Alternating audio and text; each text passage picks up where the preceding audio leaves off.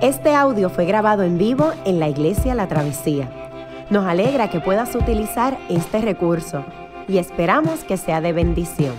Queremos que sepas que nuestra más profunda convicción, que no importando cuán útil sea esta grabación, nunca podrá sustituir la experiencia de pertenecer a una iglesia local.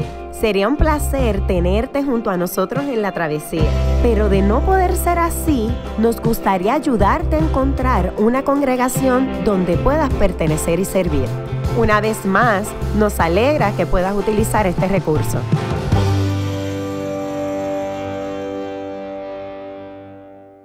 Mi nombre es Yamir Alejandro y como dijo Magdaniel, no lo dije yo, mi Alejandro es mi apellido. Si usted está hoy, esta mañana aquí, esta es su primera vez eh, en la travesía, siéntase bienvenido por, esta familia.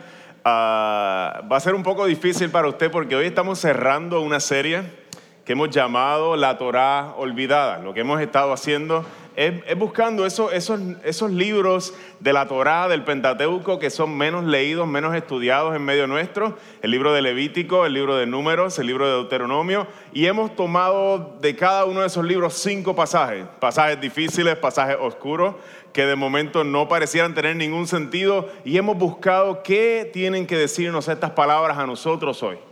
Y hoy nos encontramos en el último sermón de la Torah olvidada y hablaba con Brenda allá atrás y me dijo, yo espero que tú traigas un final que sea glorioso. Y yo dije, wow, pues voy a tener que, cambiar mi sermón aquí mismo. Así que gracias Brenda por, ese ánimo que, me puso muy, ¿verdad? muy emocionado de cambiar todo lo que tenía eh, preparado para la mañana de hoy.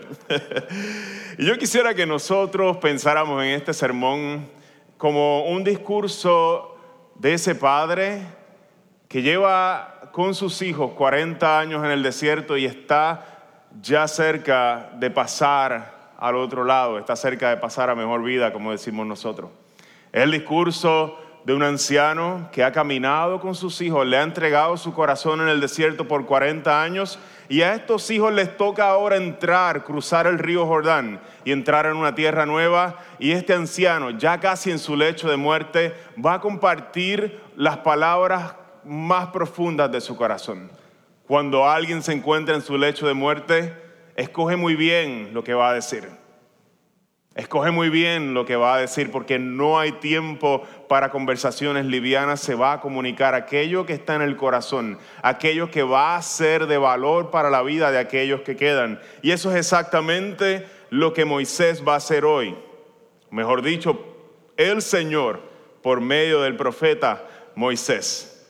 Moisés se despide, le queda poco tiempo con sus ovejas. Hoy el Señor va a comunicar una de sus últimas palabras al pueblo de Israel en este último o uno de los últimos discursos de Moisés que se encuentra en Deuteronomio capítulo 30, versículos del 11 al 20. Yo quisiera pedirles que en reverencia a la palabra del Señor nos pongamos todos de pie para leer esta porción de la escritura. Esta es la parte más importante del sermón. Luego usted puede, como dice Ronnie, tomar una siesta. La lectura de la escritura es la parte más importante de nuestro sermón. Piénselo, por dos mil años no había imprenta en muchos, por mil quinientos años cerca, no había imprenta en muchos, en muchos lugares y la gente venía sedienta a escuchar las palabras de este sagrado libro. Y esto se volvía algo muy importante. Así que yo quiero que usted tome muy en serio este momento de leer la escritura. Dice así la palabra del Señor. Este mandamiento que hoy te ordeno obedecer no es superior a tus fuerzas ni está fuera de tu alcance. No está arriba en el cielo para que, para que preguntes, ¿quién subirá al cielo por nosotros para que nos lo traiga y así podamos escucharlo y obedecerlo? Tampoco está más allá del océano para que preguntes, ¿quién cruzará por nosotros hasta el otro lado del océano para que nos lo traiga y así podamos escucharlo y obedecerlo? No la palabra está muy cerca de ti, la tienes en la boca y en el corazón para que la obedezcas. Hoy te doy a elegir entre la vida y la muerte, entre el bien y el mal. Hoy te ordeno que ames al Señor tu Dios, que andes en sus caminos y que cumplas sus mandamientos, preceptos y leyes. Así vivirás y te multiplicarás, y el Señor tu Dios te bendecirá en la tierra que vas a tomar posesión. Pero si tu corazón se revela y no obedeces, sino que te desvías para adorar y servir a otros dioses, te advierto hoy que serás destruido sin remedio. No vivirás mucho tiempo en el territorio que vas a poseer luego de cruzar el Jordán. Hoy pongo al cielo y a la tierra por testigos contra ti de que te he dado a elegir entre la vida y la muerte, entre la bendición y la maldición. Elige pues la vida para que vivan tú y tus descendientes. Ama al Señor tu Dios, obedécelo y sé fiel a Él, porque de Él depende tu vida. Y por Él vivirás mucho tiempo en el territorio que juró dar a tus antepasados, Abraham, Isaac y Jacob. Señor, nos acercamos a tu palabra. Siempre que tu palabra es predicada, es expuesta, Señor, tienes retos que presentar a nuestra vida. Permite que nuestros corazones, Señor, no se endurezcan. Ablanda nuestros corazones por medio de tu Espíritu, Señor. Queremos escuchar tu voz. Yo quiero escuchar tu voz, Señor. Danos la humildad necesaria para cambiar aquello, Señor, y arrepentirnos y cambiar aquello que no deseamos cambiar. En el nombre de Jesús. Amén y amén. Pueden sentarse. Uno de los grandes problemas que, que nosotros como seres humanos es que nosotros, aunque no lo digamos de esta manera, nosotros estamos convencidos, digamos de facto, por medio de las acciones que, y las decisiones que tomamos día a día, es que nosotros podemos hallar vida fuera de aquel que nos ha creado. El Creador, quien también es aquel que nos ha salvado, aquel que nos hizo vivir para una relación especial con Él. Se refleja en la manera en que invertimos nuestro tiempo, se refleja en la manera en que invertimos nuestro dinero, se refleja en la manera en que usamos todos los recursos que están en nuestras manos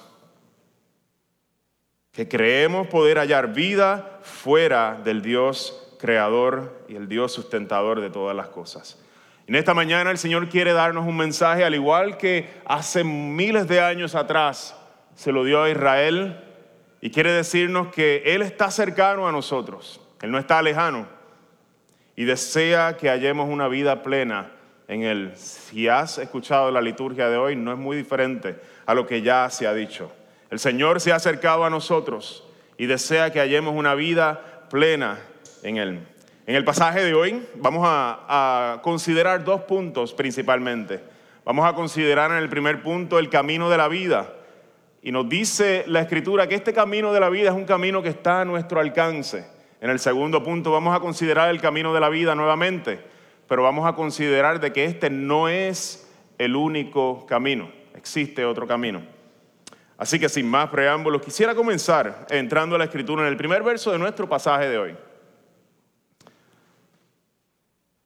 Moisés le dice a la multitud, aquellos que son sus ovejas, le dice este mandamiento que hoy te ordeno obedecer.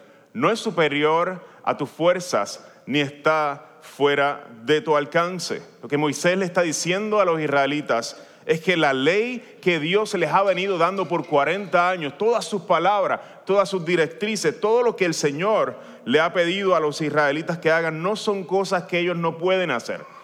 Si Dios nos diera una ley que nosotros no pudiéramos de alguna forma cumplir, le diría, sería un Dios injusto. Pero Dios da una ley que puede ser cumplida, no perfectamente, no estamos hablando de perfección, pero sí puede ser abrazada por aquellos que desean amarle de vuelta. Esto requiere tal vez un poco de, explicación porque siempre que nosotros los evangélicos hablamos de la ley, de alguna forma hablamos de maneras negativas. Pensamos, por ejemplo, eh, que la ley eh, es para el Antiguo Testamento y la gracia es para el Nuevo Testamento o que en el Antiguo Testamento no había gracia y en el Nuevo Testamento no hay ley. Y empezamos a, hacer todas estas divisiones que están muy, muy, muy lejos de la escritura, muy lejos de la escritura. Permítanme decirlo de manera muy clara y categórica, la ley nunca ha sido, nunca ha sido, ni para los antiguos ni para nosotros, nunca ha sido un sistema de méritos por el cual nosotros podamos ganarnos el favor de Dios. No lo fue para los israelitas, no lo es para nosotros. No hay tal cosa como un Antiguo Testamento somos salvos por la ley, en el Nuevo Testamento somos salvos por la gracia. Tampoco hay tal cosa como en el Nuevo Testamento sin ley, solamente con gracia. Y permítame ofrecer una ilustración que tal vez nos va a ayudar a entender un poco cómo la ley funciona en nuestras vidas. Yo tengo una nena bien chulita que se llama Estrella. Ella, está allá en el, Muchos de ustedes la conocen porque a veces estoy aquí y llega de momento y estoy dando la cena y llega y me, me desbarajusta todo. Estrellita tiene tres años y medio. Y yo me encuentro en esta etapa en la que los padres eh, primerizos se encuentran en la de evaluar qué, qué es sensato para mí pedir de estrella. Si yo fuera un tirano, le pediría que su cuarto y todas las cosas que ella tiene, todo tiene que estar en orden. yo no sería eh, de, ninguna forma flexible con las cosas que exijo de ella. Pero yo soy su papá y el papá de Estrella ama a Estrella y busca de alguna forma ser justo en aquello que pide de Estrella. Pero ¿sabes qué? Aunque yo le pido a Estrella, ya tiene tres años y medio, que recoja sus juguetes, aunque yo le pido a Estrella que ponga el celular a un lado de vez en cuando. Cuando me pide el celular se lo doy por unos 5 o 10 minutitos y le pido que lo ponga a un lado, aunque yo muestro y presento todas estas restricciones a Estrella y deseo que ella las cumpla. El amor que yo tengo hacia Estrella jamás está basado en su obediencia. El amor que yo tengo hacia mi hija jamás está fundamentado en su obediencia. Ella es mi hija y yo la amo completamente, no por nada de lo que ella pueda hacer. Y así mismo funciona la ley. ¿Sabes cómo, cómo la corrección que yo traigo a su vida es una corrección que viene porque yo amo a mi hija? Porque yo no quiero que ella crezca sin ningún tipo de disciplina. Yo no quiero que ella crezca sin que su carácter sea formado. Así que la ley viene a hacer eso, un regalo de Dios para que nosotros que amamos a Dios, que hemos sido salvados por Él, comencemos a parecernos a Él. Comience su carácter a ser formado en nosotros. La ley dice, no matarás porque Dios valora la vida y quiere que tú y yo valoremos la vida. La ley dice, no cometerás adulterio porque Dios es fiel en todas las cosas que hace. Y Él quiere que nosotros adquiramos esa capacidad, esa virtud de ser fiel en todas nuestras relaciones y entreguemos los corazones. La ley, mis hermanos, de la travesía es una bendición. La ley es un regalo de Dios, no es una forma para acercarnos a Él. Solamente su gracia es suficiente para acercarnos. Si yo no trajera corrección a mi hija, dice la escritura que yo sería un padre que la aborrece, porque ella crecería sin ningún tipo de restricción y crecería, como decimos los puertorriqueños, al garete. Estaría su vida toda en desorden y terminaría en un caos, terminaría en la destrucción. Una vida sin ley, una vida sin, sin restricciones, es una vida que termina en la destrucción. El Señor nos da mandamientos porque nos ama yo no hago eso con mis vecinitos. Yo no ando castigando y, disciplinando a mis vecinitos. Yo lo hago con aquella a quien yo amo. Porque es mi responsabilidad. Y la quiero amar de maneras prácticas. La ley nos dice también que nos ha sido dada una ley porque tenemos un padre, no somos huérfanos. Porque hemos sido incluidos en una familia. Israel, Dios hizo un pacto con ellos y luego les dio sus leyes. Les dio sus leyes para formarlos, pero primero los trajo a su familia. Así que es bien importante que nosotros tengamos muy claro que la ley no nos acerca a Dios. Pero no por eso nosotros vamos a rechazar la ley de Dios y la vamos a mirar de manera negativa. Miren cómo los antiguos hablaban de la ley.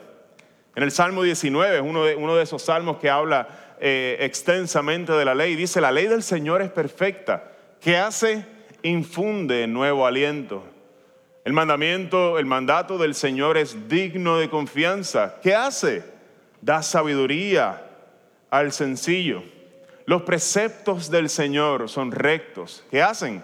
Traen alegría al corazón. El mandamiento del Señor es claro. ¿Qué hace? Da luz a los ojos. Y luego del salmista decirnos todas estas cosas estalla en una expresión poética. En el verso 10 nos dice, son más deseables que el oro, los anhelo más que mucho oro refinado. Son más dulces que la miel, la miel que destila el panal. Mis hermanos, la ley del Señor, aunque muchas veces no nos guste, es un regalo a la humanidad, es un regalo a aquellos que son sus hijos, porque busca formar el carácter de Dios en su pueblo, para que nos parezcamos a Él, quien se ha convertido en nuestro Padre, y nosotros en sus hijos. Este regalo nos dice Moisés en el verso 12, este regalo de la ley, ¿sabes qué? No está arriba en el cielo. Para que preguntes quién subirá al cielo por nosotros para que nos lo traiga y así podamos escucharlo y obedecerlo. No hay que elevarse hasta las alturas para encontrar este regalo.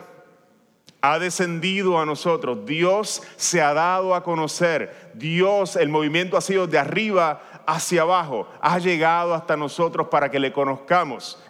Nos dice eh, el escritor nuevamente, tampoco está más allá del océano, para que preguntes, ¿quién cruzará por nosotros hasta el otro lado del océano? Para que nos lo traiga y así podamos escucharlo y obedecerlo. No hay que partir en una gran aventura, en un barco, y buscar el tesoro en la lejanía y luego traerlo. Ha sido traído ya a nosotros por la gracia de Dios. La ley de Dios es un regalo que ha sido revelado a nosotros. Miren cómo culmina esta parte del texto. Moisés le dice, no, ninguna de las anteriores. La palabra está muy cerca de ti. La tienes en la boca y en el corazón para que la obedezcas. ¿Qué significa eso? La tienes en la boca o en el corazón para que la obedezcas. Este pueblo que está frente a Moisés lleva 40 años recitando las palabras de Dios.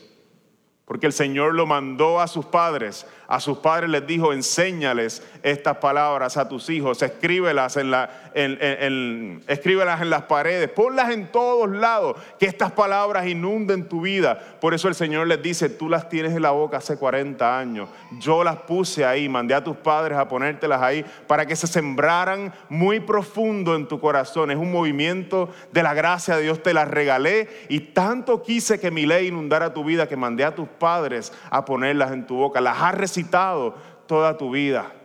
¿Para qué? Para que cuando llegue el momento de tomar una decisión, esto forme tus decisiones. Es por eso que para nosotros aquí en la travesía es de suma importancia el Ministerio de Niños. Dios en esos salones que usted ve ahí atrás, que ahora mismo no podemos ver lo que está pasando allá adentro, el Señor está poniendo palabras en los corazones y en las bocas de estos niños mientras ellos memorizan las escrituras. Yo no sé cuántos de ustedes recuerdan los días en que ustedes tal vez iban a la iglesia cuando niños y todas estas canciones las pueden cantar casi que si yo empiezo a cantar el arca de Noé, todo el mundo empieza a cantar aquí. Porque el Señor desde la juventud tiene la intención de que nuestros hijos, de que nuestros hijos sean inundados y darles a ellos, poner en su boca y en su corazón las palabras de Él de su santo libro. Dios está haciendo algo en la vida de nuestros hijos. Los está equipando para cuando se encuentren frente al río y tengan que cruzar, tengan las herramientas necesarias. Es un afán para nosotros en esta etapa de la travesía que nuestro ministerio de niños siga floreciendo, siga creciendo, se siga poniendo robusto, pero ¿sabes qué? Que no es suficiente. Los padres tienen que entrar en esta dinámica de poner las mismas palabras de Dios en la boca de sus hijos para que lleguen al corazón. No le toca ese trabajo principalmente a la iglesia. Tal vez tú te sientas, tú dices, wow, pero ¿cómo yo hago eso? ¿Cómo yo hago eso? Yo soy madre soltera, yo soy nuevo en la fe, yo no tengo todas estas, yo llegué el otro día a la travesía, yo no tengo todos estos recursos. Por favor, acércate a nosotros. Acércate a uno de nosotros, nos encantaría ayudarte. Aquí hay un montón de, madres y de padres que, están practicando esta, eh, el catecismo, que están buscando poner las palabras de Dios en la vida de sus hijos y te podemos compartir muchísimos recursos. Es algo importante porque en el momento que les toque a ellos cruzar el río, les toque salir de su casa, necesitan irse y que su carácter esté formado por las mismas palabras de Dios, que estén en su boca, que estén en su corazón. El camino de la vida, mis hermanos, nos dice el profeta Moisés que es un camino accesible. Dios lo ha acercado a nosotros. Nos toca a nosotros decidir si lo vamos a obedecer o no. Dios se ha acercado a cada uno de nosotros y tenemos los recursos necesarios para responder. Pero a pesar de que el camino de la vida nos ha sido ofrecido como un regalo, el camino de la vida, y es mi segundo punto, no es el único camino posible. Miren cómo lo dice Moisés. Hoy te doy a elegir entre la vida y la muerte, entre el bien y el mal. Y luego Moisés procede a describir estos dos caminos, el camino de la vida, que también es el camino del bien, o el camino de la muerte, que también es el camino del mar. Es como si Moisés, como ese padre que está a punto de enviar a sus hijos a la universidad, les dice, hasta aquí yo puedo ir contigo. Te vas a la universidad, a un lugar lejano, a esa tierra de la oportunidad. Moisés les dice, aquí en el desierto no hay mucho jangueo, no se puede hacer mucha cosa. Aquí en el desierto, pues, cumbayá con una guitarrita de vez en cuando y una fogata. Allá ustedes van a cruzar el río y van a tener ciudades desarrolladas. Van a haber muchas oportunidades de florecer como nación, pero también van a haber muchas tentaciones que no se van a encontrar aquí en el desierto porque van a estar rodeados de pueblos que van a empezar a influenciarlos. ¿Te parece a esa imagen de un padre eh, eh, preparando a su, a su joven eh, para la universidad? No hay mucho, ¿verdad? Que hacer aquí, pero allá te vas a encontrar con los jueves en Mayagüez. Los jueves, donde las medallas se ponen a peseta y las, a peseta no, a 50 chavos, y las alitas se ponen a peseta. Los jueves los jueves, donde entran un montón de muchachos en primer año y se gradúan de ese primer año, o por lo menos no, la palabra no sería graduarse, sino pasan el primer año una cantidad muy reducida de esa, de esa que entró al principio, los jueves. En Mayagüez se vuelve un momento de mucha tentación. Allí le dice Moisés al pueblo, allí, en ese lugar, cuando las medallas estén a 50 y las alitas a peseta, vas a tener que, escoger entre el bien y el mal. Espero que escojas el bien. Y hay dos caminos y estos dos caminos que le presenta eh, Moisés al pueblo son mutuamente excluyentes. No sé si usted hay alguien de matemática o de estadística, eh, mutuamente excluyentes que si usted escoge uno, inmediatamente, automáticamente está rechazando el otro.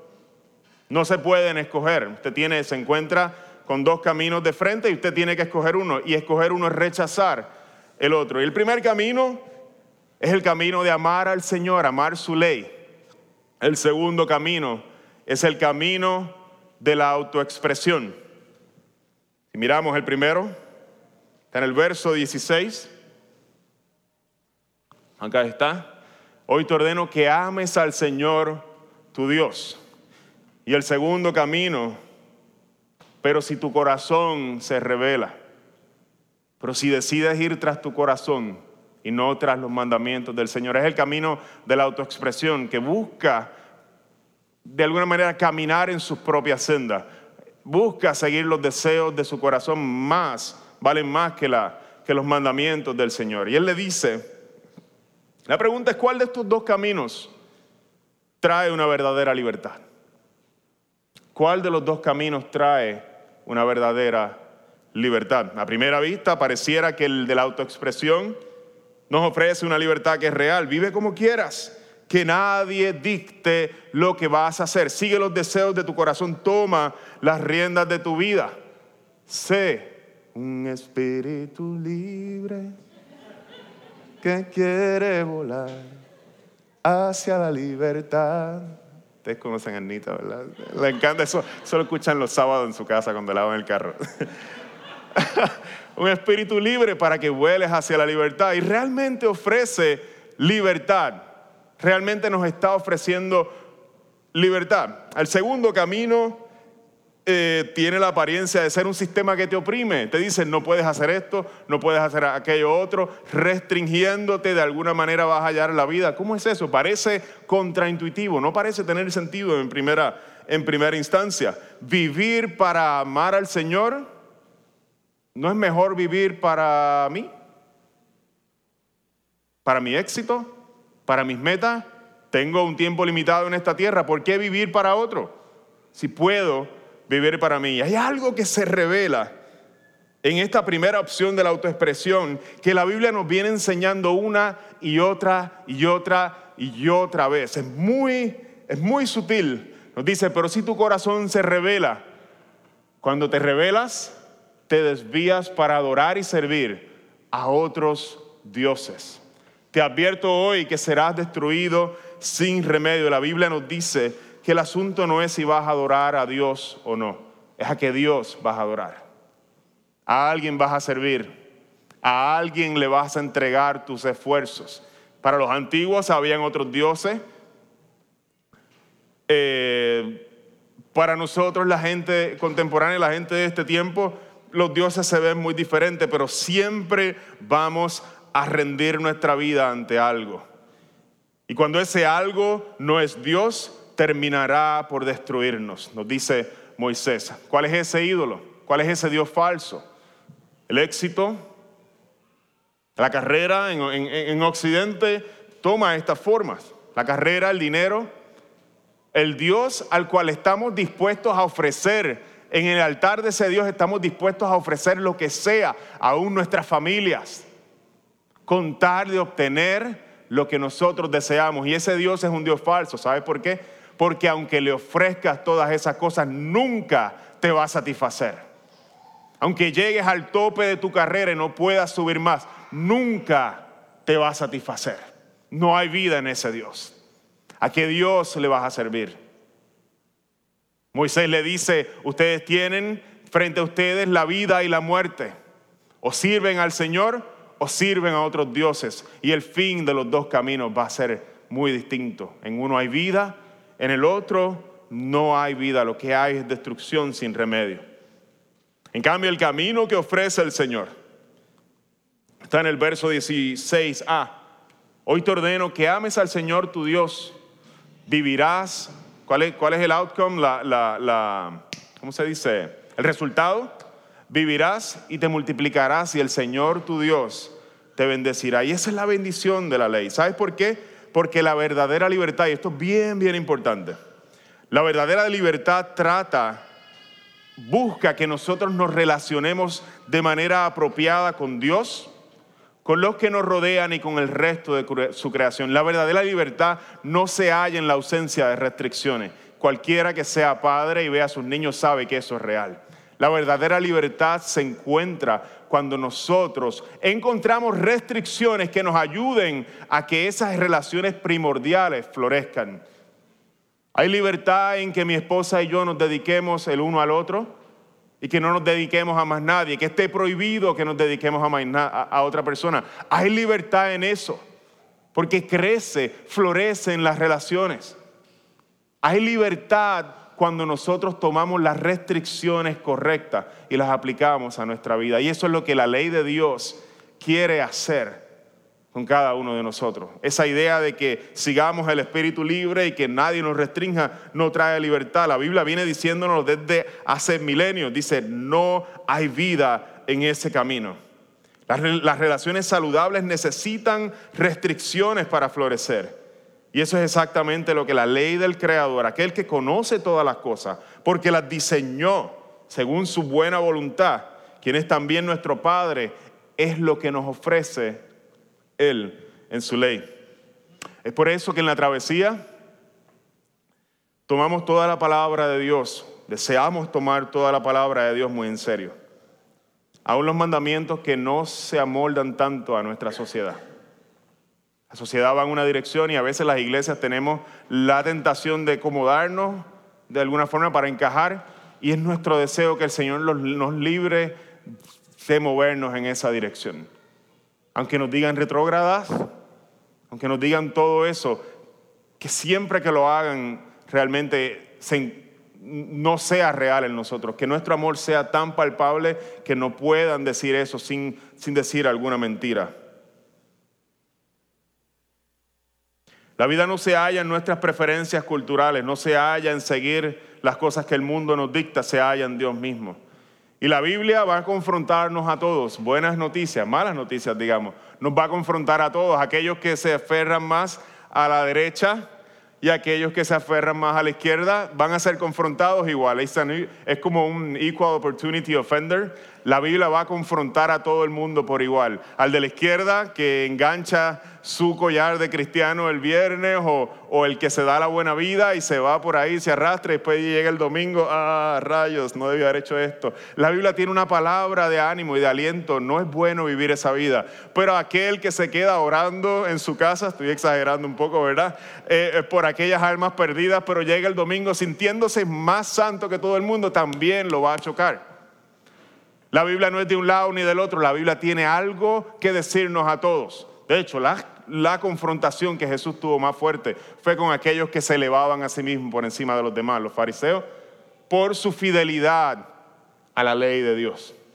La Biblia nos va a confrontar a todos, nos va a ofender a todos. ¿Qué vamos a hacer cuando lo que tenga que decir sea algo que fundamentalmente contradice mis más profundas convicciones? Convicciones. No le hacemos a nadie un favor con suavizar los mandamientos de Dios. Necesitamos ser confrontados. La vida se halla solamente en el Señor. Quisiera concluir este sermón mirando un poco hacia el Nuevo Testamento, hacia la persona de Jesús. Tomando una referencia de tiempo, estamos hablando, Jesús nace cerca de unos dos mil años después de que el pueblo de Israel sale, sale de Egipto. Y estas son las cosas que Jesús tiene que decir acerca de la ley. Mateo 5, allá en la montaña con sus discípulos, les dice, no, piensen que yo he venido a anular la ley o los profetas. No he venido a anularlo, anularlo, sino a darles cumplimiento. Les aseguro que mientras existan el cielo y la tierra, ni una letra ni una tilde de la ley, de la ley desaparecerán hasta que todo se haya cumplido. Más adelante, el Señor Jesús se acerca a uno de sus discípulos a él para preguntarle, maestro, acerca de la ley, ¿cuál es el mandamiento más importante de la ley? De esa ley que tanto hablas. Ama al Señor tu Dios con todo tu corazón. Le respondió Jesús, con todo tu ser y con toda tu mente. Este es el primero y más importante de los mandamientos. El segundo se parece a este y dice, ama a tu prójimo como a ti mismo. Y lo que dice Jesús es sorprendente luego de esto. De estos dos mandamientos dependen toda la ley y los profetas. Lo que está diciendo Jesús es que alguien que ama la ley, el fruto que va a dar la vida de alguien que ama profundamente la ley son dos cosas. Va a amar a Dios con todo su corazón. Su corazón va a pertenecer a su Dios. Pero su amor por el prójimo se va a desbordar de una forma muy hermosa. Jesús amó la ley. Y esto es exactamente lo que nosotros vemos en su vida. La vida más hermosa que ha vivido en esta tierra fue la vida que amó a su Dios sobre todas las cosas y a su prójimo como a sí mismo. El producto de la ley de amar a Dios sobre todas las cosas, amar a los demás, es una vida hermosa, es la vida de Jesús mismo. Fue un amor perfecto el que él tuvo por Dios. Allí en Getsemaní le dijo, Señor, si es posible, pasa de mí esta copa, pero yo te amo por encima de las cosas que yo siento y estoy dispuesto a ir a la cruz si es necesario. Hágase tu voluntad, si no la mía. A sus discípulos les dijo, nadie tiene mayor amor que aquel que pone su vida por sus amigos. El amor de Jesús por la ley de su Padre lo llevó a entregar su vida por nosotros. Porque amó a Dios sobre todas las cosas y amó a su prójimo como a sí mismo, tanto así que quiso que donde Él estuviera, también tú y yo estuviéramos y tuviéramos acceso. Y la única manera de hacer eso era mediante la cruz. Iglesia La Travesía, hoy concluimos la serie de la Torah olvidada. El discurso que Moisés dio a sus discípulos o a sus ovejas, el pueblo de Israel, cerca de cuatro mil años atrás, es un discurso que se repite hoy frente a nosotros y está vivo igual que estuvo en aquel momento. El Señor quiere decirte esta mañana, Elige, pues, Iglesia la Travesía, la vida, para que vivan tú y tus descendientes. Ama al Señor, tu Dios, obedécelo y sé fiel a Él, aunque te cueste, porque de Él depende tu vida. Las mismas palabras. ¿Cuál es el problema de la Torah? Que esta Torah permanezca olvidada. Fue desastroso para Israel y sería desastroso para nosotros si nosotros no dejamos que la ley de Dios y sus mandamientos de amor expresados a nosotros en esta Biblia, en esta Torah, en esta instrucción, no se hagan presentes de nuestra vida cada día. Qué bueno que pudiste escuchar esta grabación. ¿Qué tal si la compartes con otros? Recuerda que hay muchos más recursos en nuestra página latravesía.org, donde también puedes realizar un donativo. Dios te bendiga.